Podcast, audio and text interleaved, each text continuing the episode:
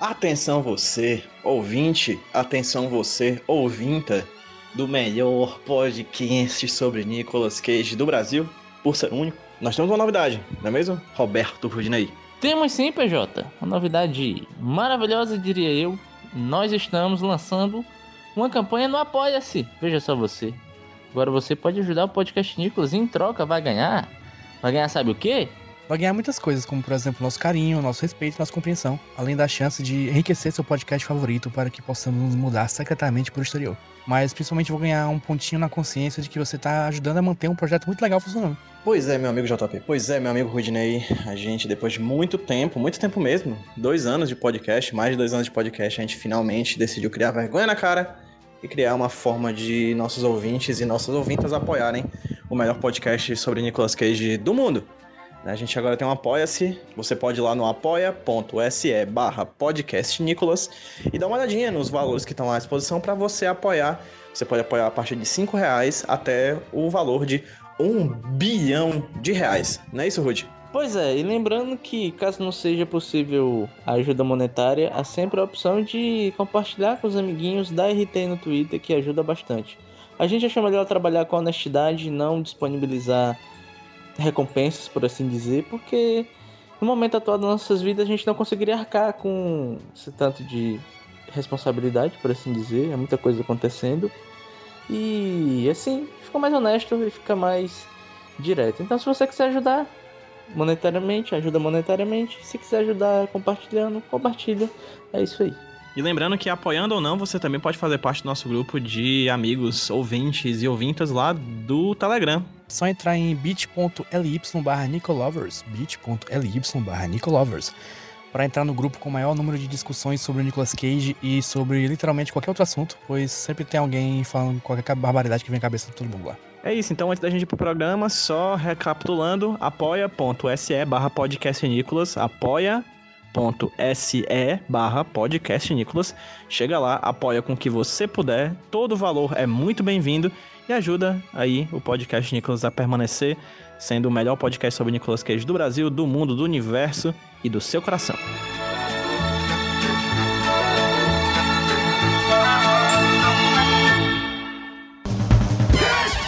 Throw the rocket. I'm with you. Ah, you want me, asshole! I'd like to take his, his face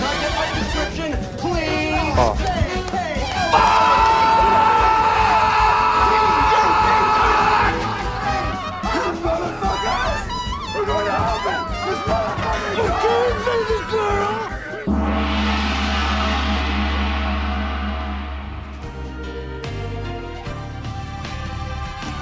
Nicolas Cage, por favor, vai descansar. Vai dormir numa rede, vai cochilar. Todo ano saem uns 25 filmes com o Nicolas. Me faz um favor, vai descansar. Por favor, Nicolas Cage. Me deixa descansar. Eu quero ver outro filme.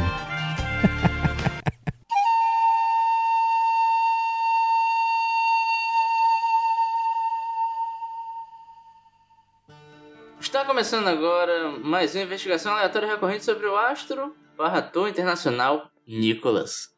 Ok. Foda-se, foda-se a ordem. Eu sou Roberto Rudinei e eu sou o único host de podcast cearense que luta contra esses focos barulhentos. PJ, você que gosta de animal, me diga quanto é que custa uma castração de um cachorro de um fala gato. Fala aí, fala aí! Fala aí, fala aí, bora, fala aí! Essa só quem viveu sabe, hein? Essa é uma política local, né? A gente sempre conhece coisa de Rio de Janeiro, São Paulo. O Nicolas tá aqui para levar a política fortalezense pro mundo.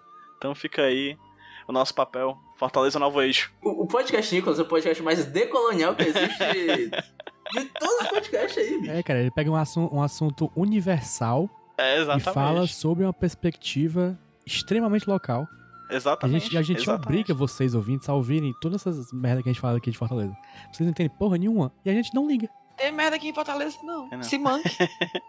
A nossa merda é diferente. Diferente. A nossa merda é merda com diferenciada. sotaque cantado. Mas JP, Hum. você tá bem? Estou bem, eu estou aqui a- a- é, lançando minha candidatura como o primeiro vereador da causa nicológica. Vou fazer entrar no currículo obrigatório das escolas. É, Exatamente. Conner, para ensinar sobre aviação. Tu vai criar as arenícolas. Sara Nicholas. Gente, dá pra estudar Nicolas em todas as matérias. Em matemática, a gente vai estudar diagrama de Venn com Nicolas.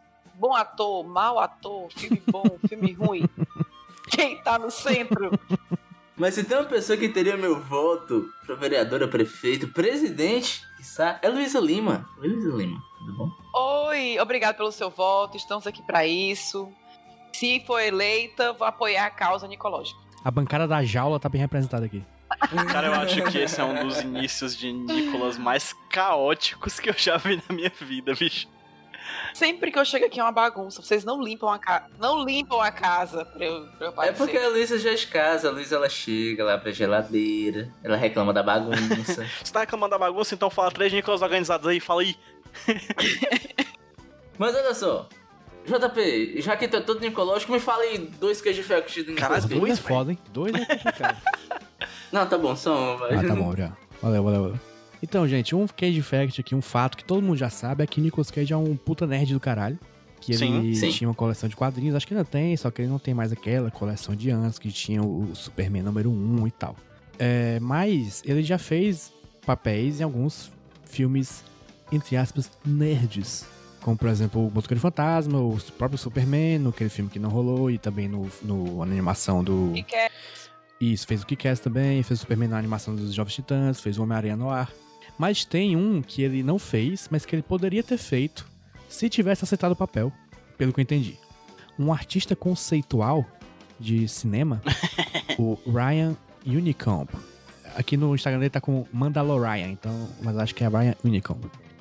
Ele, ele, ele postou umas imagens de, um- de uns, uns modelos de 3D ou ilustração. Ele disse o seguinte: Antes do Julian McMahon pegar o papel, Nicolas Cage foi escalado para ser o Doutor Destino no filme Quarteto Fantástico de 2005. Opa! O time de produção decidiu eh, se aproximar do Cage depois que um, que um dos artistas conceituais usou a aparência do Marilyn Manson para alguma das, das- das- das imagens.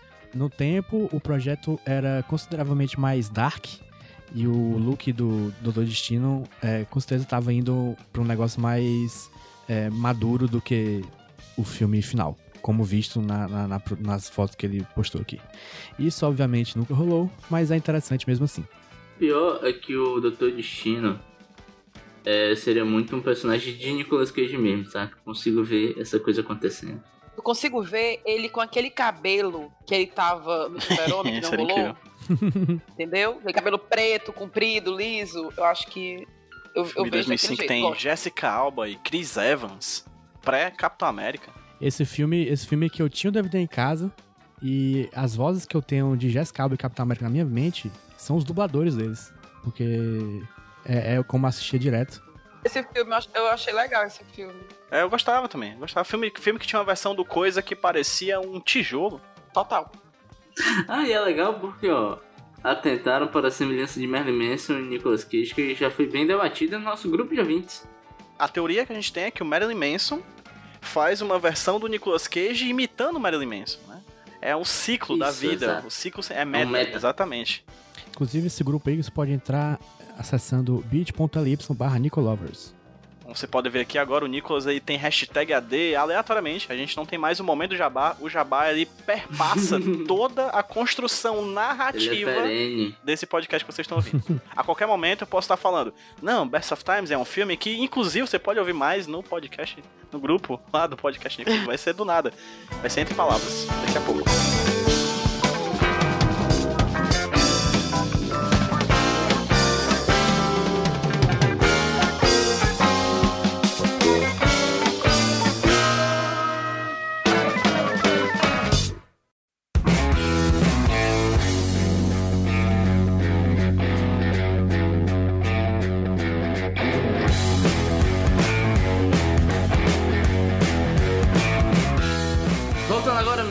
Segundo bloco. Bloco onde falaremos do filme. É um filme, né? Um episódio, né? Não, é um filme. Sim. É um negócio. Mas hoje nós vamos contemplar o início da vida. Lá tal qual Deus falou na Bíblia. O Gênesis. luz. Aqui nós vamos ver o Gênesis de Nicolas Cage, que nós vamos ver sua primeira atuação na telinha. Porque nós iremos falar de Best of Times, de 1981. Filme adolescente, que vai falar de coisas adolescentes. Por atores que não têm cara de adolescentes. Tal qual qualquer temporada de malhação. Óbvio, porque essa é a regra de filme de adolescente. Inclusive está anotado aqui que era, que era uma malhação gringa. Malhation. É a malhação deles. Na verdade, é uma malhação misturada com Zorro Total. Perfeitamente. Por verdade. E assim, eu- não é bem um filme, é, é tipo, é um piloto, é? Alguém pode me explicar mais ou menos? Alguém chegou a olhar isso? É o piloto de uma série que, se você assistir, vai entender por que que nunca saiu do piloto. Pronto. É uma série, é uma série que funciona como pitch, assim. A ideia era conseguir investimento pra continuar numa série, né? E aí é meio que bagunçada a edição por causa disso, que é vamos jogar aqui todas as ideias que a gente tem pra ver se alguma delas consegue investimento. Pronto, eu acho que foi isso. Sabe, eu acho assim, tem 48 minutos de duração. Isso é longo. É longo, poderia ter 10. Eu acho que foi. Tinha vários episódios num sole, na verdade, né? Porque era tanta piadinha, tanto sketch, tanta coisa, que eu fiquei pensando, cara, se essa série fosse aprovada, eles não iam ter ideia pro próximo episódio, ia ficar sem piada. Eu acho que se fosse aprovada, eles não iam fazer esse formato de 48 minutos como foi. Que na verdade é uma hora, né? Que é, que é 12 minutos de propaganda. Eu acho que provavelmente ia ser, ia ser tipo uma série de, de meia hora. Talvez. Eu não sei se ia ser esse esquema de sketches como, como tem aqui, né? Porque meio que não funciona. A série vai começar sendo narrada pelo personagem principal, que é o. Crispin Glover. Crispin Glo- Glover. Conhecido como pai do McFly. Conhecido como o vilão mudo do primeiro filme das Panteras. O Homem Magro. O Homem Magro. exatamente. E ele também tá fazendo atualmente o Mr. World no Deus dos Americanos, na série lá Exatamente. da Amazon. É o Senhor Mundo. E tá ele lá, bem novinho, jovem. Ele vai apresentando os amigos deles, né? E conforme esses amigos vão sendo introduzidos, é, a gente vai tendo alguma, algumas sketches é, envolvendo esses amigos. E pra mim é meio confuso, porque parece algo que não tem ainda um formato estabelecido. Porque no começo parece que vai ser uma série normal, no sentido de que vai ter uma narrativa mais contínua. Mas depois ela- ele começa a ser quebrado em sketches. Uhum. E às vezes umas, umas sketches assim de 15 segundos, um minutinho. Então é meio que tem dois formatos dentro de um e eles não parecem se conversar. Essa é a minha impressão. E assim, eu queria saber um pouco em linhas gerais o que foi que vocês acharam, começando pela Luísa. Olha, eu vou dar meu depoimento aqui, que existe um filme que tinha na Netflix chamado Peles. Que foi a pior coisa que eu vi em toda a minha vida. obcecado por esse filme. tão ruim, tão desconfortável, que eu não consegui ver todo, assim, eu tive que ir passando algumas cenas de tão desconfortável que eu estava. E o meu comentário nos cinco primeiros, cinco primeiros minutos assistindo esse, esse piloto foi que finalmente eu achei uma coisa pior do que Peles pra assistir. Porque, na verdade, tinha uma- tudo pra, tudo pra ser uma ideia bacana, né? Tinha ali o principal, que narrava a história, que ele quebra a famosa quarta parede, né? O precursor de, de, de Fleabag aí, o precursor de, de é, armação ilimitada, de Radical Chic, House of Cards. né? Ele fala com, com o telespectador e tudo, mostrando que é ser um adolescente e tal. E eu acho que a série queria mostrar a vida dos adolescentes com todos os problemas, as curtições, aquela coisa clichê, nossa, eu não sou mais criança, mas também não sou mais um adulto, o que farei? Oh meu Deus! Então, tinha tudo pra ser uma coisa legal, porém, bagunçou tudo, sabe? E misturou Malhação, Zorra Total e filme da Disney. Porque do nada tinha um musical e o povo saia dançando no meio da rua. É, porque choras, Demi Giselle, seu La La Land, né? Sim, tem uma cena, inclusive, que eles estão lá no, no, no negócio de, de lavar, de lavar carro, que claramente o La La Land copiou aquela cena lá do. E copiou piorado. E copia piorado. Porque não tem Nicolas Cage de macacão sem camisa dançando em cima do carro. Dançando bem Não pra tem. caralho, eu queria deixar claro aqui. Gostosíssimo. Eu iria. Faria. fa- fa- Faria Será o que Nick. pode? Será que, tu, será que pode? Vamos ver que idade ele tinha, Luísa. Tem que ver isso, Vamos né? investigar Ele já aqui. t- Ah, Vamos ver aqui a idade. Aí vai 42. Não, não, não, não, não, não, não. Ele tinha 17 anos. Olha aí. Ih, Luísa, não pode. Pode não. Mas, gente, aquela- eles começam a apresentar os adolescentes e eu tô chocada que o Nicholas tinha 17 anos, né? Que realmente era um adolescente. Porque quando eles estão apresentando, tem uma meninazinha lá que a pobre mal aparece, que eles falam, ah, e fulano tem 14 anos. Eu, mentira, você não tem 30. que é aquela que vai ajudar na banda. Ela tem 30 anos, aquela menina. E eles falam que ela tem 14. Eu tô vendo aqui, ela tinha tipo 14 anos mesmo. Ela? Mas tinha um é, é cara porque de nesse velho, tempo, gente. era o cigarro. Todo mundo se- fumava Todo mundo e ia envelhecer fumava. rápido. É verdade isso aí. Você começava a fumar Aos antes oito. de pegar na mamadeira, quando era bebê. JP, tu, você que é um cara que curte uma comédia, curte dar umas boas gargalhadas. você curtiu? Como é que foi o episódio pra ti? eu, eu anotei aqui momentos que eu ri. Eu, eu escrevi duas coisas. Muito, eu acho. Num, num negócio que tem inúmeras sketches, durante uma hora eu ri em dois momentos, eu acho que não era o, o que eles queriam, né? E do nada tinha umas coisas sérias, né? No meio das sketches.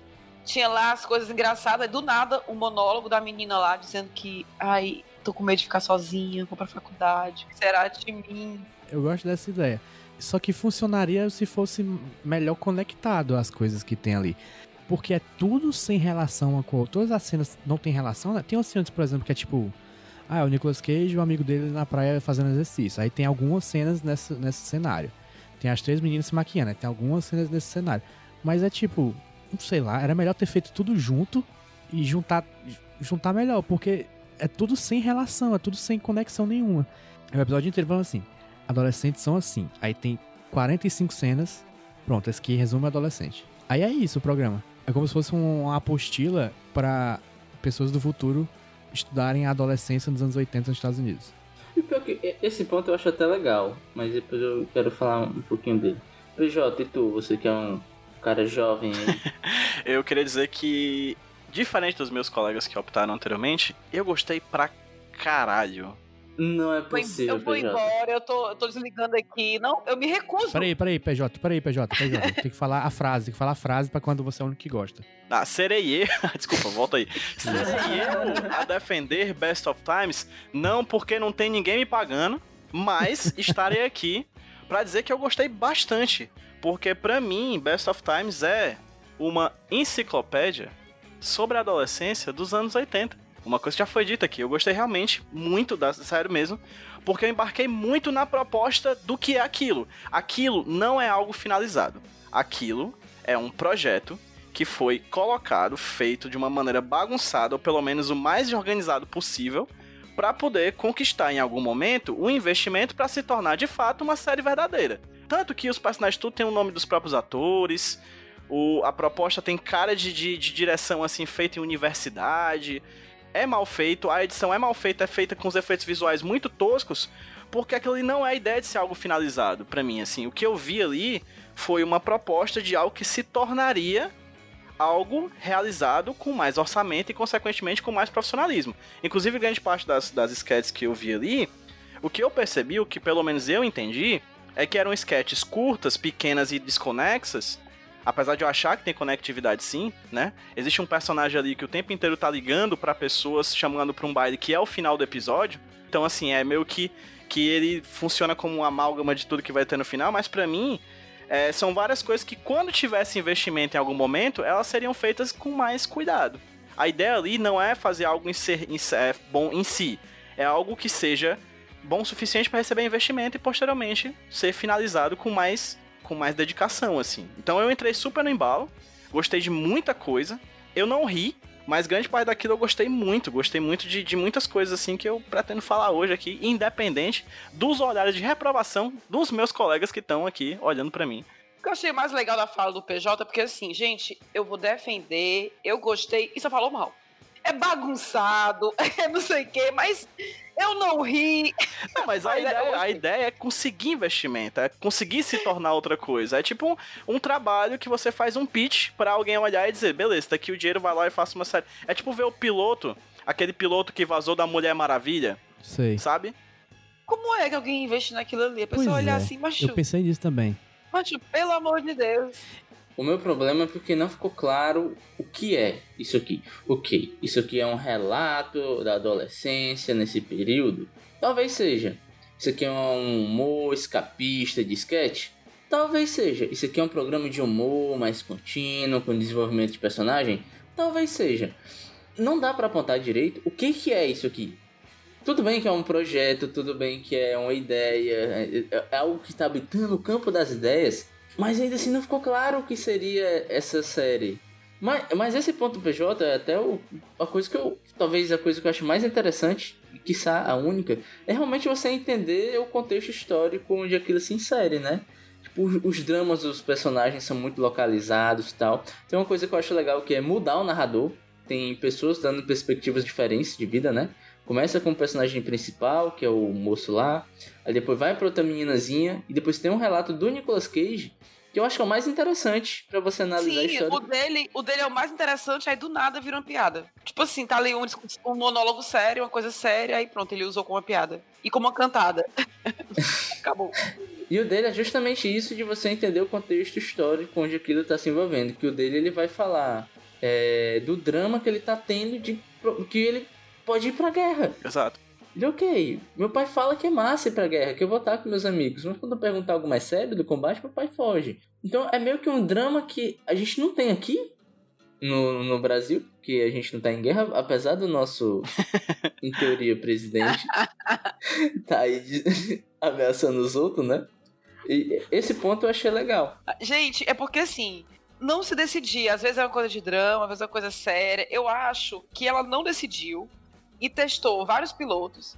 E assim, teve uma hora que eu fiquei assistindo e fiquei pensando. E assim, como vocês falaram, realmente é uma enciclopédia da época, porque até do vestuário eles falam, uhum. como os jovens se vestiam.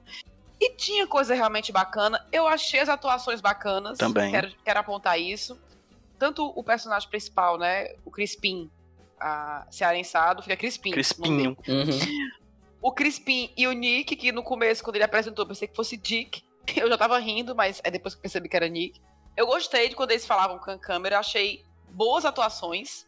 O Nicolas Cage já esteve pior em outros filmes, ele tava super desenrolado ali. Mas eu assistindo aquilo e tem uma cena, tem uma hora que eles estão do nada correndo, se abraçando, caindo no chão, rolando na grama. E eu pensei assim comigo mesma, cara, eu não aproveitei minha, minha adolescência. Eu nunca saí dançando com meus amigos no meio do parque rolando na grama. Eu não tive meu The Best of Time. Sabe por que você não fez isso, Luísa? Porque na sua época não existia K-pop. Agora com K-pop, o jovem está liberto das amarras da sociedade e pode dançar K-pop na rua, é, no colégio, no é pátio da escola. K-pop é democrático. Mas na minha época não, não tinha K-pop também não, Rude, mas tinha o Rebolation, o Shuffle. O Jump que eu, eu, eu e o PJ, nós temos... O PJ lançou essa teoria pra mim que a sociedade começou a degringolar com o fim do Jump do, do, do, shuffle. do Shuffle. Depois que a tenda eletrônica do Sana fechou. Foi o, foi o, único, o último momento em que a juventude foi feliz no Brasil. de lá pra cá foi de água abaixo. Perca de direitos, a torta direita. Eu nunca fiquei abraçado com meus amigos com aquele passinho, né? Perna para um lado, perna para o outro. Eu teria sido adolescente. Deixa passar essa pandemia que a gente vai fazer esse passinho. A gente vai realizar seu desejo. Eu acho que a gente vai regravar Best of Times, fazer um remake. Com os velhos. Exatamente, porque esse é o Best of Times. Eu achava massa, porque eu sou a pessoa que adoro quando o nome do filme aparece no filme. e aí, do nada, ele. Esses. The Best of Times. Ele, ele falou o nome do filme. Ele falou o nome do filme. Exatamente. É, só... E ele sempre falava quando ia pro intervalo comercial, né? a gente volta daqui a pouco. E esse aqui, não esqueça, é o Best of Times. Quando tinha esses esses números musicais, eu me lembrava muito de Castelo Ratibum. Parecia que, viu? que Como som é faz? esse? ou, então, ou então aquela música de lavar a mão, sabe? Parecia aquele, aquele tipo de, de, número musical de, de programa infantil. Gente, do nada saiu o povo cantando, dançando no meio. O menino foi falar alguma coisa pro cara da mercearia. Olha que música legal. Começou a dançar do nada. Mas aí foi contextualizado porque ele é doido e queria dançar a música que ele tava ouvindo. Ele é berel. Não, não era que nem um número musical. Gosto consideravelmente das partes em que eles fazem músicas com, os com as coisas da, da bodega, certo? O cara pega uma, uma garrafa, aí o outro vai bater na latinha, aí tá a hora, tipo, se fode a Loki pau no seu cu Skrillex, assim. Ele faz. Eles, eles usam o ambiente para é, tocar é o, a música. Sivuca, mano, Sivuca. É, exatamente. Eu acho, que, eu acho que o Crispim, ele vai ser um grande bailarino, porque vai. ele não para de dançar. Termina, termina o piloto, ele, boa noite, mãe. E fica lá, luzes apagadas, ele de pijama. Correto ele. Inclusive, eu acho que esse é a grande, o grande erro do, do episódio, assim. Porque adolescente não é feliz, não, gente. Pronto, PJ. Eu ia puxar isso. Eu, eu acho que o diretor e o escritor desse episódio é o senhor da mercearia. Sim, porque ele vê eles todos com muita alegria, né? É a visão de uma pessoa adulta e cansada vendo os adolescentes em volta dele. Ele me representa tanto, Puta velho. que pariu, bicho. Como é que essa galera tá tão feliz? Mas, ó, quando eu era jovem, adolescente, eu ia pro meu curso de línguas no CLM no Maracanã. Forte abraço, pessoal do CLM. Nossos ouvintes. Sete da manhã, cara, e tinha gente feliz, cara. Se fuder, bicho. Sete da manhã, cara. Eu, eu entendo aquele senhorzinho que vendo jovens felizes. E tipo, cara, eu estou trabalhando, eu quero só ser feliz. Eu quero só fazer meu trabalho. Parem de ser felizes, me deixem quieto. Me representou tanto aquela cena que ele desliga a música, ele tá ouvindo isso. É o silêncio. É a parte preferida do adulto. Exatamente. silêncio. Muito bom. É Aquela parte, eu acho que essa coisa de rock and roll tá deixando vocês surdos, ah, menino. O quê? Besteira. Tu riu. Não, não, tu riu disso, PJ. Eu anotei só, gente. Calma, não ri não. PJ. Pera aí. Mas Essa piada foi usada duas Não, vezes, e, hein? e essa piada. É, eu já disse essa Exato. piada É pra ser vezes. em duas temporadas diferentes, mas aí não foi pra frente. Tem que falar que é um sketch de piada. Assim, várias de piadas ruins, né? Tem uma piada que é o Nicolas Cage falando lá. Que inclusive eu acho que é o Cage momento de muita gente, que ele fica lá, hit, smash, O primeiro momento, né? blood, não sei o que, não sei o que. Primeiro momento, ele tá lá falando de um, de um, de um filme, não sei o que. Aí alguém fala: Você precisa ver mais filmes da Disney. Essa é a piada. Aí corta, corta a cena. Pra completar, aparece as risadinhas, né? Ah, do comum Chaves, né? Dos sitcoms É, americanos. aquele- os Ah, latidos do Chaves. eu, gente, quem tá rindo disso é uma pessoa idiota. Que isso, Luiz? Não, não, não dá pra rir. Ouvinte, se você ouvir rir, é você idiota. Que isso? Perdão. Caralho, velho. Eu, Violenta. eu não vou puxar o momento que eu acho mais engraçado, mas eu queria dar uma passadinha rápida pelo, pelas mini, mini tramas que tem, né? Uma delas é do meninozinho que tá atrás de arrumar alguém pra sair, alguém pra ir pro baile. O bailão. Aí você realmente viu o contexto histórico da época, porque não tinha Zap, não tinha Instagram, não tinha o Tinderzão da massa pra baixar. Então o que ele fazia? Orelhão, brother. Tinha que ligar, gente, que trabalho, orelhão né? da Telemar. Eu acho erradíssimo esse conceito americano que você tem que levar o seu date pro baile. Galera, vai só. Lá você dança com um, dança com o outro, paquera e rola. Isso é muito contemporâneo, Luiz. A gente vai pro baile pra paquerar. Como é que eu vou levando meu date já pro baile? É Zygmunt erradíssimo. Bauman, o, o baile líquido. Americano não sabe paquerar. Essa, essa é a realidade. Eu não tenho moral, envergadura moral pra criticar alguém que vai levar a pessoa pro baile, porque eu já levei uma menina que eu tava querendo ficar pra doar sangue. Foi o primeiro date. A gente foi doar sangue. É isso aí. E aí, gato, o que, que, que você acha de salvar vidas? Aí, ó. E é porque tinha gente essa semana reclamando de date e rodízio de pizza, né? No Twitter. Estavam reclamando. Se é o melhor Vocês não date. viram isso? Caralho, pois aquela meninazinha, a Demara, falou: Ah, é muito coisa de hétero, encontro em rodízio de pizza. e eu, Não, caralho, caralho. chama, gente. Eu, eu super top esse date. Chama sim. Eu, eu vou sim pra esse date aí. Gente, me chamem. Arroba Rodilônia no Twitter. Lívia Lopes, se você estiver me ouvindo, que um dia a Lívia. Eu falei pra ela, ei Lívia, vamos tá fazendo o quê? Nada, vamos fazer uma coisa comigo, vamos passear? Ela, bora. E eu levei ela pra lavar minha roupa na, na lavanderia. Olha, tá, tá vendo isso? Só os bons de date. O Rude me superou, então, Livinha, nunca mais fique brava que você passeou comigo na lavanderia, porque, né, Top. pode ser pior. Não, e sem contar aquele, aquela escola do baile, aquele salão que eles dançam, é do tamanho da minha sala. É mesmo. Aquele baile estava totalmente permitido pelo OMS, porque não tinha aglomeração. Os alunos da escola são É, 10 meu filho, o alunos. orçamento não dá, não. Era, tinha que ser barato, assim, era o pessoal que tava passando na rua, e vocês querem um, um- Tem comida lá dentro. Aí eles aproveitaram que o pessoal entrou pra comer a coisa do baile dentro da festa, e aí filmou a galera que tava lá. Aquela cena era real. Era, é documentário. Documentário que chama. Todo mundo atrás do fandango. É, é Borá, Borá 2. Quais são as outras, as, as outras histórias que tem, Rude? É, tem a história das meninas, né? Tem, tem uma que eu achei. Eu não soube o que pensar direito, que é da mocinha que tem distúrbio alimentar, né? Sim, ela. A, a personagem que é a gordinha e que eu tinha medo de que fosse a gordinha, que é o clássico, né? Personagem que todas as tramas giram em torno do fato de ela ter um peso maior do que as outras personagens. E me surpreendi positivamente, porque só, tipo, só tem uma piada e depois acho que meio que foge um pouco disso, não sei. Talvez se a série tivesse continuado, ela seria Ela isso. seria isso, né? Mas nesse episódio, particularmente, ela é igual a todas as outras. Tem uma piada e foge, assim, já era, e esquecem isso nas outras sketches. Tipo, as histórias mais recorrentes são dos meninos, né? O... Tirando da menina que quer tocar na banda e o pessoal fica usando ela pra carregar as coisas, as meninas têm menos espaço, assim, as sketches delas são mais curtinhas. Tem a da, da menina que viu o menino nu. Uhum. Essa é muito sem graça, bicho. É bem sem gracinha a- as sketches das meninas, né? É assim, umas piadas bem. Essa é do dia que, ela, que elas viram os meninos nu, é tipo assim. Ah, a gente viu os meninos nu. Aí a menina, poxa, devia ter ido desse dia. Aí acaba. Sim. Não chega, não chega a piada. E eu gosto, entre aspas, é da piada sem sentido. Por exemplo, tem uma, tem uma sketch que tá o dono da loja lá, né, o senhorzinho, com um dos adolescentes que trabalha na loja. E eles estão conversando, e do nada ele pergunta o que é que o menino quer ser. Aí ele fala: Não, que eu quero estudar o DNA, quero ser um cientista genético, bababá. Aí o cara fala assim: É, se não der certo, você pode montar uma loja de hardware. E essa é a piada. Loja de ferramenta, Luiz. Hardware é ferramenta. É, sim, mas será que eu fiquei. Será que eu. Pronto, pode ser. É, é isso aí. Mas será que eu fiquei. Meu inglês é tão ruim assim que tem alguma coisa por trás, eu não percebi? Não, não tem. Não, era apenas isso. Era só isso. Eu lembrei de uma propaganda que meu pai, quando era vivo, ele escutava rádio AM, né?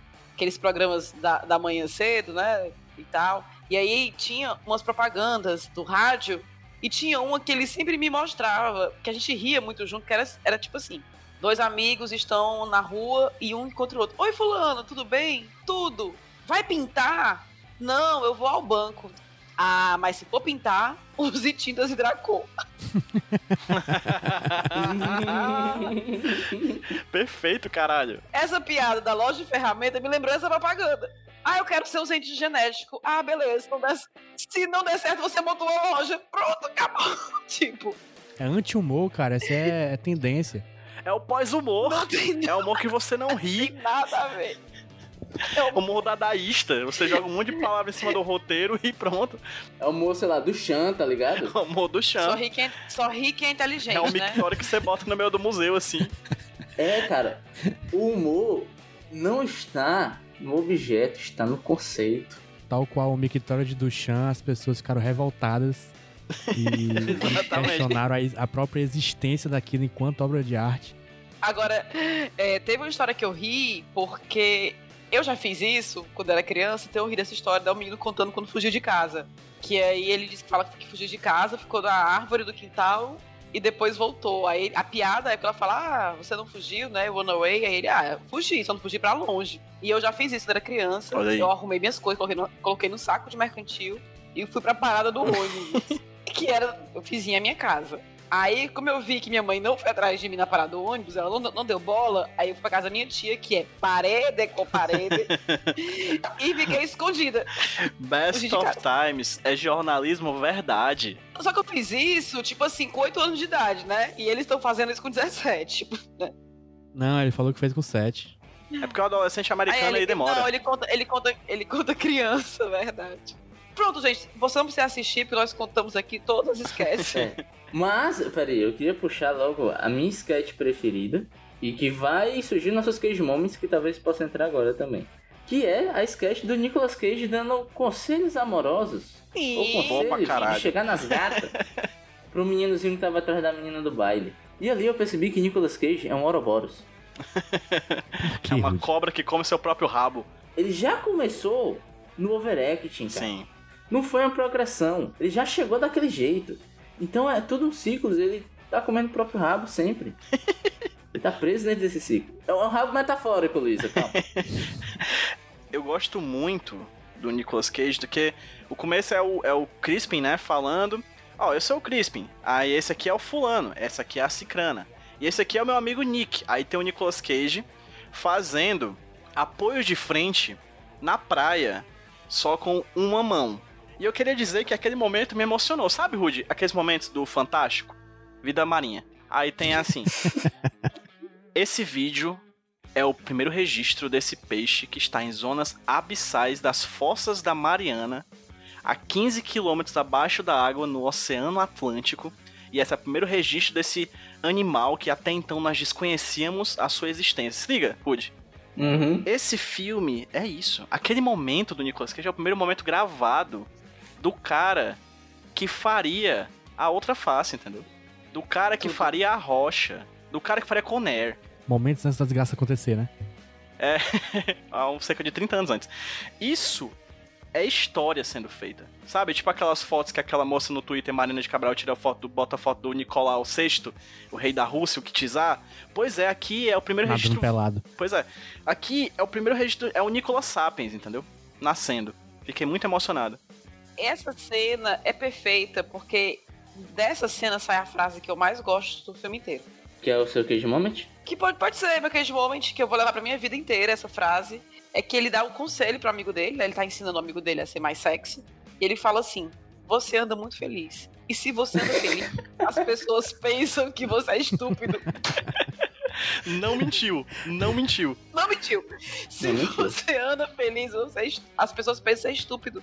Eu vou levar pra vida e só vou dar triste a Eu queria dizer que essa aí é uma boa piada, mas que eu não ri no momento de que eu vi, porque o contexto não tava feliz. Agora está. Agora eu Olha aí. graça. Olha como é ridículo, porque ele fala que, é- que ele tem que andar sério, não pode andar, né, muito feliz, não, pode parecer estúpido. Ele ensina que você tem que falar olhando nos olhos da garota, Bem perto. e aí ele dá aquele conselho ridículo, olhe nos olhos dela, imaginando como você é bonito. Tipo assim, Corre- correto demais, velho. Eu amei. né, eu, eu sou lindo. O primeiro personagem de Cage é coach. Tudo bem. Aí ele dá todos os conselhos pra no final dizer, mas elas gostam mesmo é disso aqui, ó. E mostra o Mook. Pá! Esse, inclusive, é o meu Cage Moment. Bom demais? Todos foram por água abaixo, conselho, cara. Como é que ele pa- passa meia hora ensinando e depois fala, não, elas gostam Mas disso isso aqui aí- e mostra o Luísa, reverbera em várias obras, tal qual o famoso episódio de As Meninas Superpoderosas, em que elas cantam em pleno pulmão, com alta beleza, que só, só, só, só o amor, só o amor faz o mundo andar. E no final mexe a porrada na vilão, entendeu? Porque pau no cu, foda-se, quero matar esse vilão. Isso demonstra a hipocrisia da sociedade ocidental, rapaz. É só Enfim, a hipocrisia. Enfim, kkkk, Enfim, enfim, a hipocrisia é isso. Eu gosto muito desse momento e eu confesso que eu tô com PJ e eu assisti essa cena tocando aquela música do Hamilton, tá ligado? Aquela History Has é, His Eyes on You, tá ligado? Eu imaginei George Washington Washington. cantando pra Nicolas Cage, falando Washington. que a história tem, seu- tem os olhos sobre você. É muito bom, cara. Lindo. Nós estávamos, Rudy, na sala onde tudo aconteceu. Isso. Exato! Não é? Perfeito, JP. No final, poesia, tá vendo? Exatamente. Gente, eu queria puxar Cage Moments, se tem mais algum. O meu, o meu é esse do bíceps. Que eu gosto que o Nicolas Cage está malhadérrimo aqui. de short. Shortinho jeans, curtinho. Shortinho. O famoso Vou dar aqui Jorginho. uma de Renan. Ele estava, é, pra quem não viu, mas vai ver. Se não vê com essa que eu vou dizer agora, não vê mais. Ele estava de shorts curtíssimos, provocantes, extremamente provocantes. Mesmo, mesmo ele com as canelinhas finas, ele tá bem saradinho e tal. O Nicolas Cage, cara, sabe aquele diagrama de Venn que a gente colocou lá no grupo, que eu coloquei no grupo, né? Entre mau ator e bom Uhum. ator. Nesse episódio, tem um diagrama de Venn aí que é feio, bonito. É o intrigante, né, Luísa? É intrigante, você não decide se ele. Ele tem tudo, sabe? Tem tudo pra ser bonito, porque o cara tá lá, malhado, bíceps, aquele cabelo de surfista e tal. Aí quando dá o close na cara dele, feio. Sabe o que é isso, Luísa? É do Chan, mais uma vez. Puxa, Nicolas Cage é o nosso mictório. O Eu- Nicolas Cage é o nosso mictório. Tá lá. É Só não isso. vê que não quer. Total, tá O lá. Nicolas Cage é a nossa roda de bicicleta. É o Red é Maid. do Chan, cara. Red Maid tava lá já. Mas eu, eu gosto que o Nicolas, a pessoa pra entender o, o Nicolas plenamente tem que ser de Fortaleza, ter tido aula de história da arte. É foda, bicho. É complicado aqui, não é acessível não. Não é acessível não. Não é acessível. Quando a gente fala de Nicologia como uma ciência, JP, é verdade, é uma ciência. Aí acabar, querem comparar a Dan Sandler com o Nicolas Cage. Ah, não dá não. Não dá, não dá. De Moment é o primeiro close que dá nele dele- na cena da que eles estão tocando a mercearia lá e tal, que é a cena de, GIF. de um dos meus gifs Eu tenho um preferidos. Cara, eu não sabia que eu tinha tanto gif desse filme, cara. Quando eu vi, eu, eu fui falar com o JP no Telegram. Ó, o GIF, é o GIF, é o GIF, achei tudo. Eu sempre achei que era um joystick que ele tava na mão. E não era, né? Eu vi no GIF ele assim, Eu pensei que ele tava jogando. E não, ele tá cantando, gente. É uma escova, que ele tá, ele tá fazendo a zoadinha de escova. Esse é um dos meus cage moments. Mas eu tenho mais um cage moment que eu acho que ninguém vai. Vocês, vocês vão falar, mas é na cena do, do, do baile, que ele tá dançando com a menina, e é isso que eu falei, que ele faz todo o monólogo da preocupação de ir pra guerra, e depois ele fala que usa isso pra cantar meninas, né? E aí ele tá no baile dançando, e aí ela fala toda derretida pra ele, ai, você vai pra guerra, não sei o que, então se dá a entender que ela, né, tá dando mal mole pra ele e tal. Aí dá um close na cara dele. Ele tá, opa, com aquela cara de safado que ele não sabe fazer, mas ele tenta. É muito bom essa cara, assim, que ele revira os olhos assim. Eu achei bem Didi aquilo ali, sabe? Só faltou ele falar, olhar pra câmera e fazer um, sabe? Que o Didi fazia com o dedinho Piscar assim, o olho assim. Não, é, e esse levantar a sobrancelha, sabe? Faltou isso, eu acho. Foi bem Didi mesmo. Foi bem Thor Ragnarok. Melhor filme da Marvel. Eu, eu gosto que você traga, Thor Ragnarok. que é bom sempre pontuar. Filme de Didi, tal qual Thor, Thor Ragnarok. Mas JP, você tem Cage Moments ainda aí? Sim, eu gostei. Tem um gif da escova, né? É icônico desse filme. Acho que é a coisa. É, é- é o que saiu. O que a história vai lembrar desse filme é esse gif. É, também tem outro gif, que é o gif dele mostrando o Mook, né? Ele, ele aponta assim pro. Aponta pro braço. né? Tem a da palminha, da palminha. Qual da palminha? Quando o menino chega na gata, aí ele faz um. sabe? Ele faz a palminha, tipo o que o pessoal fala aqui, vai trocar a lâmpada pra mostrar o Sim. Mook. Aí ele dá uma palminha mostrando o Mook, entendeu? É. Excelente. Também é, eu queria destacar na cena que a Luísa falou do baile. Logo de- depois tem uma parte que é tipo um. Os meninos fazem uma, tipo uma, um duelo de dança. Nicolas Cage abre um espacate, maluco. Do nada assim, Espacate, vupo. velho. Um espacate uma lapada só, Jota. É, o bicho é elástico pra caralho. E aí, RuPaul Quem é Drag Van Race? Damme? Que que você não, você não bota o Nicolas Cage aí pra você fazer? Quem é Daiane dos Santos? Daí- Mas a juventude. Pior que a juventude não sabe mesmo, não, viu, JP? Tem a Eu galera que a não. gente que não sabe, não. Não, aquela apresentação clássica da Daiane dos Santos já tem 20 anos, cara. Outro ponto a destacar, gente, é que a gente tá vendo o prequel do Nicolas Cage, porque ele ainda é acreditado como Nicolas Coppola. Coppola. Exato. Achei isso muito Cage legal. Begins. My friend Nicolas Coppola. É o primeiro papel dele, o segundo que ele vai ser acreditado como Nicolas Coppola é o Não sei o que, Rebeldes. Sonhos Rebeldes. São os Rebeldes, exatamente, que ele tá lá como figurante, né? Não, desculpa, é no. É no... De Tantins. Dias. E a partir do terceiro filme dele, Que é o Sonhos que Rebeldes. ele é acreditado como Nicolas Cage. Isso. Sou muito aplicada, gente, hein? E podcast Nicolas. Todas as informações aqui. É. Ciência, Luísa, que é metodologia, cara. Isso aqui não é Cage Moment, mas eu queria destacar os dois momentos que eu, que eu escrevi. Momentos que eu ri. Ah, É quando tá a bom. menina fala que queria ser ou presidente ou cantora country. Isso eu fiz, me, me fiz rir, me fez rir na hora, não sei porquê. Porque você queria ver a Taylor Swift de presidente. Exatamente, é isso que eu quero. Ou então o Chitãozinho. e também teve o momento que a menina tá fazendo aquele, aquele- meio que um monólogo sobre calças jeans, né? Aí ela, ela faz uma pose e fala, e fala como é a propaganda de jeans. Eu achei engraçado que só, tipo, faz duas poses idiota e. Compre nossos jeans. Aquela menina, a Jill, né, que é a morena, linda por sinal, ela namorou o Brad Pitt. Olha aí. Olha só. E ela depois virou estrela, ela virou estrela de filmes de terror da época. Ela fez uns três ou quatro filmes de terror. Verdade. E teve um rolo aí com o Ken Reeves. Gente, vamos pra notas? Vamos dar notas? Podemos. Tem coisa que eu quero falar, mas vou dar na hora da nota. Vou falar na hora da nota. Show. Então começa, PJ. É bom que você drop some knowledge agora. Vou falar coisas que eu, que eu gostei, que eu não gostei, tudo muito na sequência aqui pra poder combinar na nota. Gosto muito da ideia da, da quebra da quarta parede, né? O orgulhinho de Bertold Brecht aí, fica um abraço aí pro Bertoldo. É, acho legal. É, o fato é bem da época, né? A gente tem personagens negros na trama, mas eles não fazem parte do núcleo principal. Não tem nome. É, não tem nome, ele não, ele não, não participa das sketches como personagem principal. Os sete amigos são todos brancos, né? Ainda bem que isso muda depois com uma série chamada Friends. Não, pera. Enfim, esse episódio do Best of Times trata melhor as personagens femininas do que todos os filmes do podcast Nicolas que a gente assistiu da década de 80. Todos. Verdade. Todos. Esse episódio, ele, ele fala da- de sexualidade, ele fala de, de, de sonhos, Feminismo. ele fala.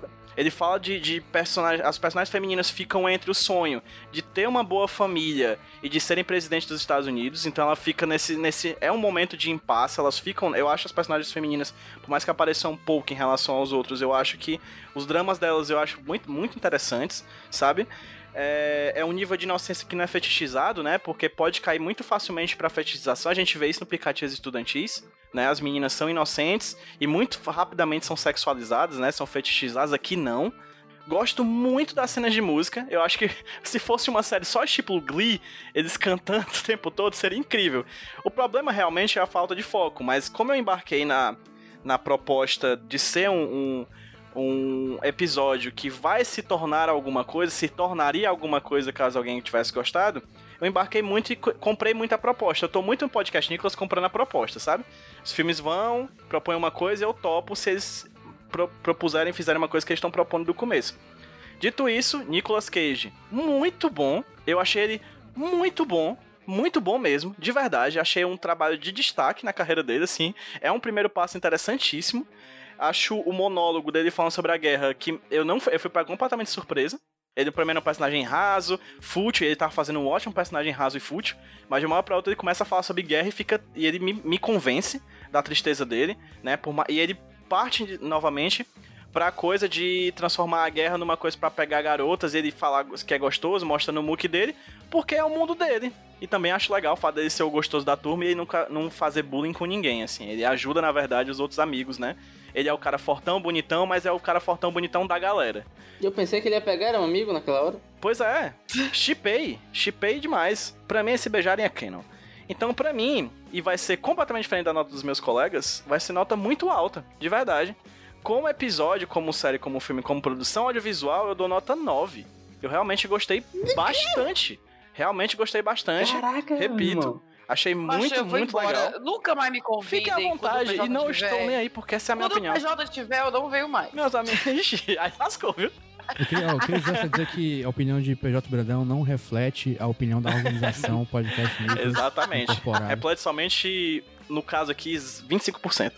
É, e como Nicolas, 9,5. Dou um 9,5zão real, assim, porque gostei pra caramba da atuação e gostei muito do episódio porque eu comprei a proposta. Não sei se eu assistiria a série, mas pelo menos esse piloto eu topei, eu gostei. Bom, eu vou puxar logo a minha nota. Puxa, Eu não gostei, justo. mas eu acho legal observar ele é, sob algumas perspectivas. Um, como a gente já falou em alguns outros episódios, um filme é um documento histórico, como qualquer outro, é um retrato de uma época. Eu acho legal você ver com essa ótica os dramas que as pessoas tinham na época. O monólogo da guerra é muito bem colocado e é algo muito específico de onde essa história se passa, que é ali no solo norte-americano, que é algo que pra gente é, espero eu que nunca seja uma realidade esse tipo de questionamento. E é interessante você ver sobre essa ótica. E o outro ponto é legal você ver como as produções para TV evoluíram Uhum. e se sofisticaram com o passar do tempo. Porque é engraçado. É algo pensado para TV. Se é algo pensado para TV, ninguém pensaria em passar isso em uma tela cheia. Então, se você for notar nos enquadramentos, geralmente são planos mais fechados, é, fica mais ali perto da cara dos atores. Tem pouquíssimos planos abertos. Eu acho que não tem nenhum plano aberto nesse episódio. Talvez tenha só alguns ali nos musicais. Justamente porque essa era a lógica de produção para TV e não é algo restrito aos anos 80.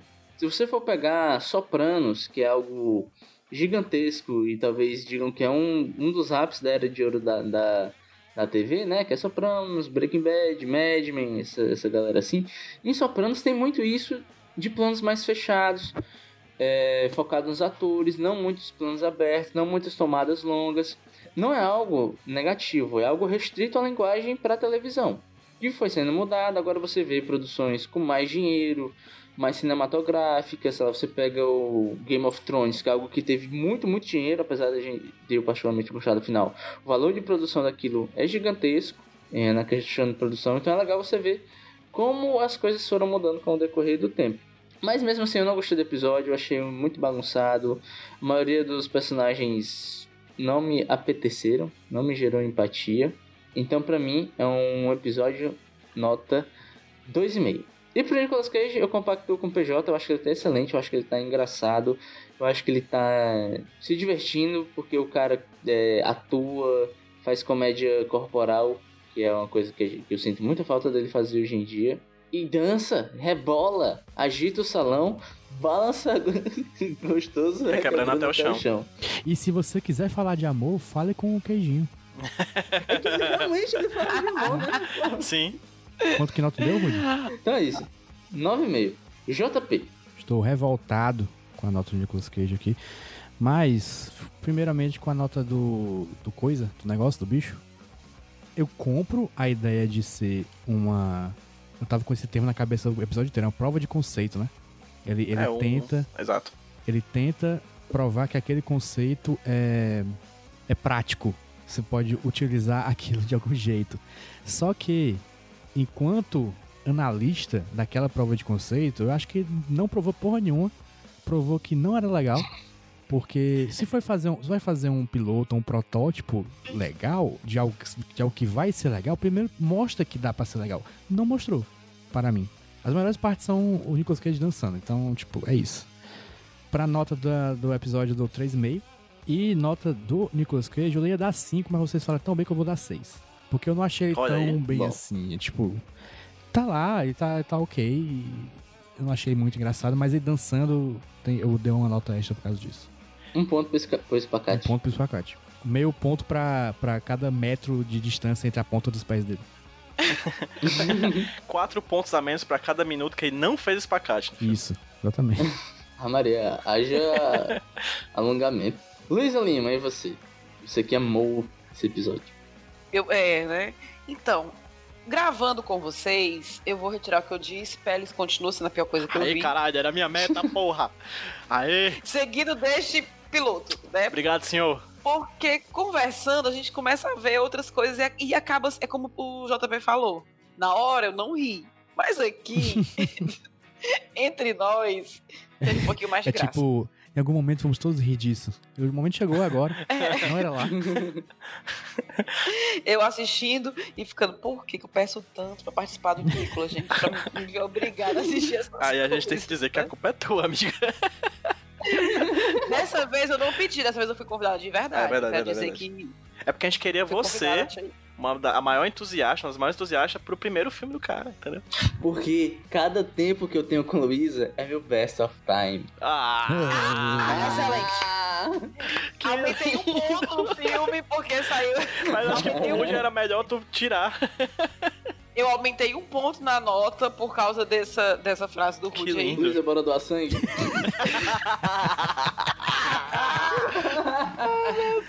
Bota no rodízio depois. Olha, essa, essa. Bom, gente, eu tô sendo cantada. Cantada. Chorem, meninas, chorem, que eu tô sendo cantada aqui. Pelos Nico- Nicolas solteiros, né? O PJ eu só posso dizer uma coisa pra ele: meu casal. Ah, tá em Vitão. Beijo, Bel. Então, é, eu vou dar. Eu vou usar um critério que já foi utilizado em outros programas, com boa fã que eu sou, que é um ponto pra cada coisa que eu gostei. Pontuação menos dois. I- ia sendo. Mas eu ia dar dois. Que eu gostei das atuações, de alguns, né? Assim, eu tive, eu tive assim, uma vergonha alheia, mas como tratou de alguns, como vocês falaram aí, tratou de alguns assuntos que datam da época, né? Que trouxe outra visão, então eu ia dar dois.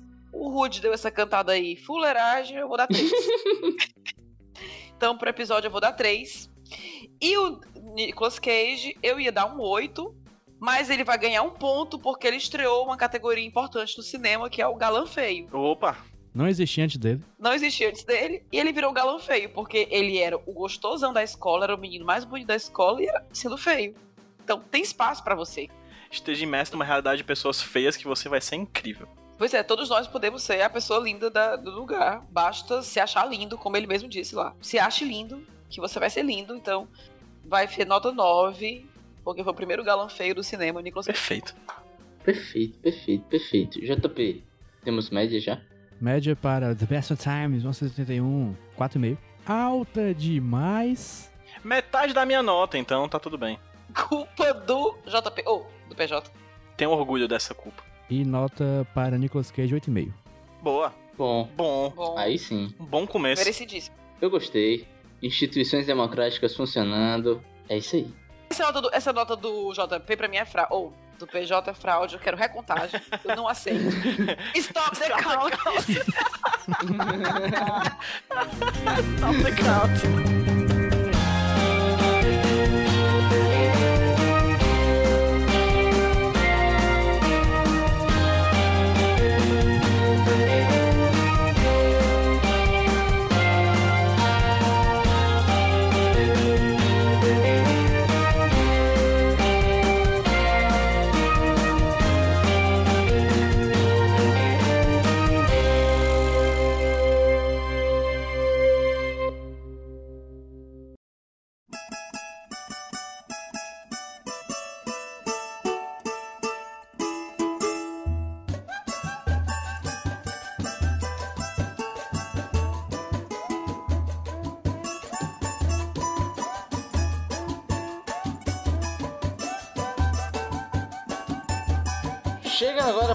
Só Porque Tem Queijo no meio. Onde falamos de uma coisa só porque tem queijo no meio. É, olha só. Olha só. Eu adoro esse nome. Um dos melhores nomes já dados na história de podcasts. Tô até meio, meio bêbado agora, parece. Mas quem ficou com essa missão foi o PJ. Eu mesmo. E, e, Roberto Rusney, você, sem querer, sabe? Eu, eu acredito em destino, sabe? Rusney. Eu acredito. E você, Hum. sem querer, falou sobre o tema do que eu vou fazer agora. Do, do, do porque tem queijo no meu que eu vou falar agora. Roberto Rusney, você bebe? Bebo. JP, você bebe? Não. Ro- Luísa Lima, você sorve álcool? É isso, sou de Deus, não bebo não. Mas existem algumas pessoas que ouvem o podcast Nicolas que eu tenho certeza que gostam da famosa manguaça, né? De beber um álcoolzinho. Muito bom, assim, eu não, eu não bebo, eu sou um abstêmio. E aí é verdade, diferente da- das mentiras que meus amigos falaram aqui agora. Conversa, PJ. Mas eu, eu não bebo, né? Mas estou aqui para trazer alegria para vocês com uma imagem do Reddit, Reddit? site reddit.com, que vou mandar pro JP colocar essa imagem na nossa postagem Uhum. que nada mais é do que um drinking game do Nicolas Cage, meus amigos. Ok. Um drinking Cage? Cage inspirado no Nicolas Cage. Toda vez que você for assistir um filme do Nicolas Cage, coloque uma garrafinha de cachaça do lado e um copinho, que toda vez que alguma coisa desse drinking game acontecer, você vai ter que tomar uma dose. Olha só, Então, as, é uma as imagem que tem aqui. no jogo? Tome um drink sempre que, primeiro, Nicolas Cage gritar, Ok. Be- Bebi, bebi, já, bebi. já vou sair bêbado do filme. Já, Já vou tô sair melado. Nicolas Cage Já bater em alguém, dar um soco em alguém, Bebi. Boa. Nicolas Cage fizer alguma referência ao Elvis, Pô, essa é boa, essa é boa, essa é essa boa. eu acho melhor ainda, de- é, é Rude. Nicolas Cage apontar com o braço inteiro. apontar pra algum lado. Bebi, bebi já, bebi. Nicolas Cage beber um martini e ter mais de um Nicolas Cage em tela ao mesmo tempo. Ah, ok. Porra, bicho, muito bom. Dri- é, tome dois drinks se Nicolas Cage tiver pelos faciais estranhos na cara. A imagem que tem é do Arizona Nunca Mais. Ele fazer algum tique facial, algum tique com o rosto. É, beba dois drinks se o Nicolas Cage beber qualquer coisa num copo de martini, numa taça de martini sem ser martini. Excelente. E o melhor pra mim desses de Tome Dois Drinks, que é se você suspeitar que a roupa do Nicolas Cage no filme é dele e não do filme. Ah, macho. Caraca. e pra finalizar, é beba a garrafa toda se o Nicolas Cage pegar fogo.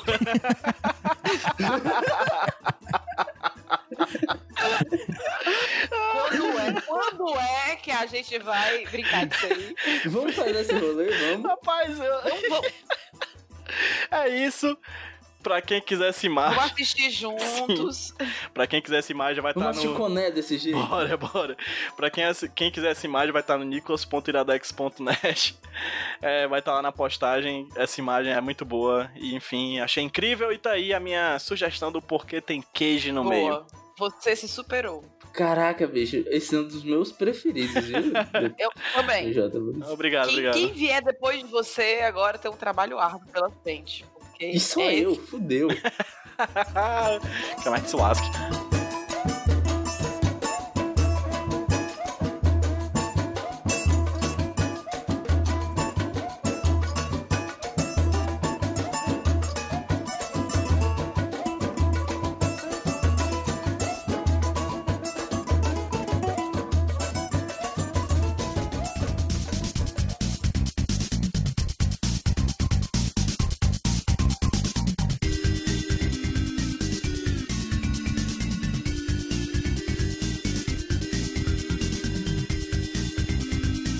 Terceiro bloco, bloco onde nós fazemos o sorteio, temos jabás.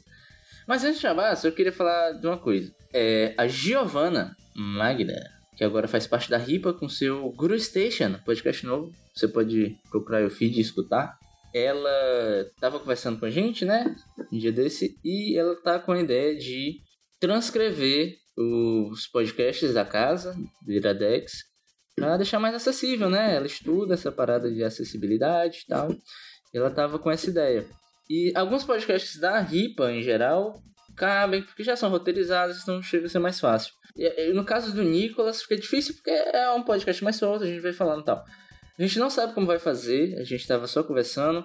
E a ideia, que eu até falei para ela, é que caso algum de vocês ouvintes queira ajudar nesse processo, é, vocês podem entrar em contato com a gente, pode ser até pelo grupo do Telegram, e a gente tenta juntar a galera para tentar achar uma forma, seja, sei lá, se alguém conhecer algum aplicativo, enfim. A ideia é tornar mais acessível os conteúdos para quem não pode escutar. A gente está só atrás de ajuda, você ajuda se puder, se não puder, não tem problema, até porque a gente não tem nem como remunerar a pessoa por esse trabalho, né? Então, se você quiser ajudar, se você sentir compelido a ajudar, fala com a gente que a gente tenta organizar. Esse é um recado. No mais, temos mais um recado que o PJ vai dar. Gente, quem quiser apoiar o podcast Nicolas, chega lá no apoia.se barra podcast Nicolas. Luiz Lima, inclusive, está aqui dizendo que vai pegar um empréstimo com agiotas para poder contribuir mensalmente. Pegar empréstimo com um KGiota. Cara, a gente tá indo muito longe, viu? Isso aí. É, apoia a gente lá no Podcast Nicolas, do Podcast Nicolas lá no apoia.se barra Podcast Nicolas, com qualquer faixa de preço a partir de 5 reais até um bilhão de reais, certo? Seu apoio é muito bem-vindo. A gente oferece para você o melhor do conteúdo sobre Nicolas Cage do Brasil e seria muito legal ter o seu apoio financeiro. Se não puder o financeiro, contribua compartilhando, comentando, chamando os amigos e chamando a galera lá pro grupo dos Nicolovers, ouvintes do Nicolas, é, do ouvinte do podcast Nicolas, bit.ly barra Nicolovers, o grupo mais específico sobre um único ator da Telegransfera Mundial. Eu gosto muito do grupo porque às vezes tá todo mundo calado, tá todo mundo de boa. Aí eu abro o Telegram, tem 200 mensagens. Falei, caralho. Basta tá uma fagulha para a revolução acontecer. Tudo xingando gente rica. A atitude, a atitude, a única poss- atitude possível em relação a rico, não vou nem dizer que é. Se você é rico e não quer ser xingado pelos Nicolovers, Apoie o podcast pra nós. Aí a gente não te xinga, a gente te ama desse jeito. Exatamente. Porque eu sou fácil de E amar. se você tiver dinheiro pra gastar e não quiser dar pro Nicolas, doe para a Yasmine. Todas os- as informações estão aí no post do episódio. Ela tem uma doença aí complicada que pode usar da sua ajuda monetária. Por favor, ajude a Yasmin.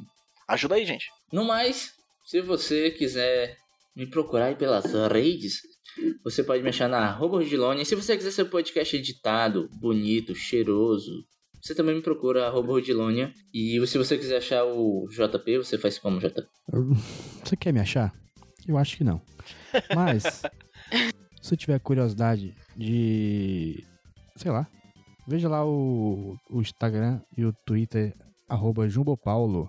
Ouça lá o 31 Dias de Horror, que apesar de estarmos em novembro, ainda não acabou. Porque, porque é isso aí. Não tem que dar explicação pra ninguém. É 31 dias de horror, não 31 dias de outubro. Justamente. PJ, e você? Arroba Pedro PJ Brandão no Twitter. Arroba HQ Sem Roteiro no Twitter e no Instagram, meu podcast sobre quadrinhos. E gostaria de colocar um adendo também, que se você encontrar, quiser encontrar o Rudney, não é somente no Twitter que ele está, ele também está no Emoce, do ano 100.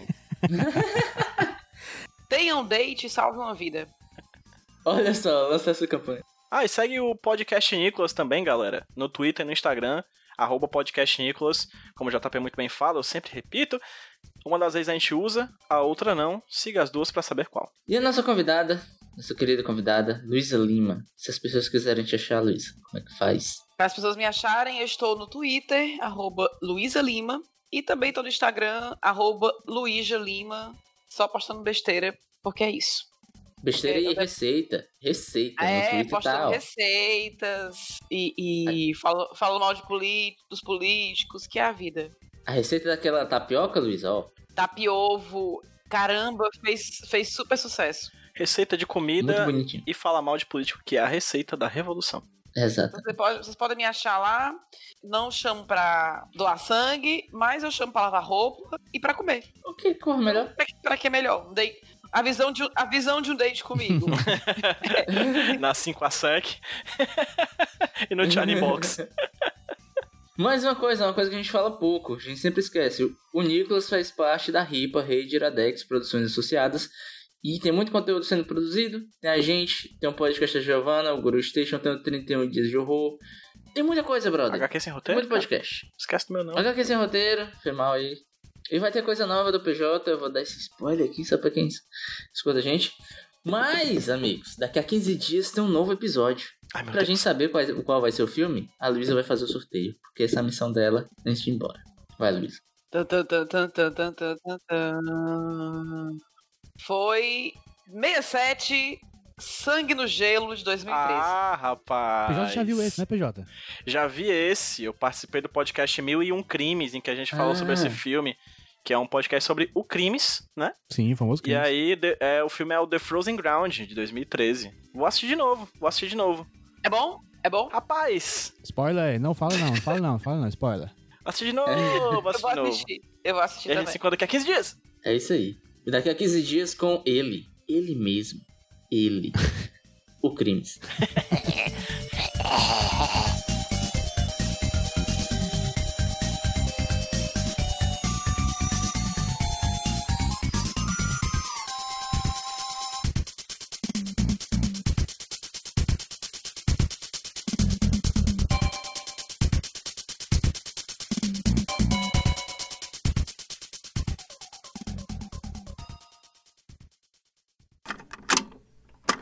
sou o Rudinei e eu editei esse podcast.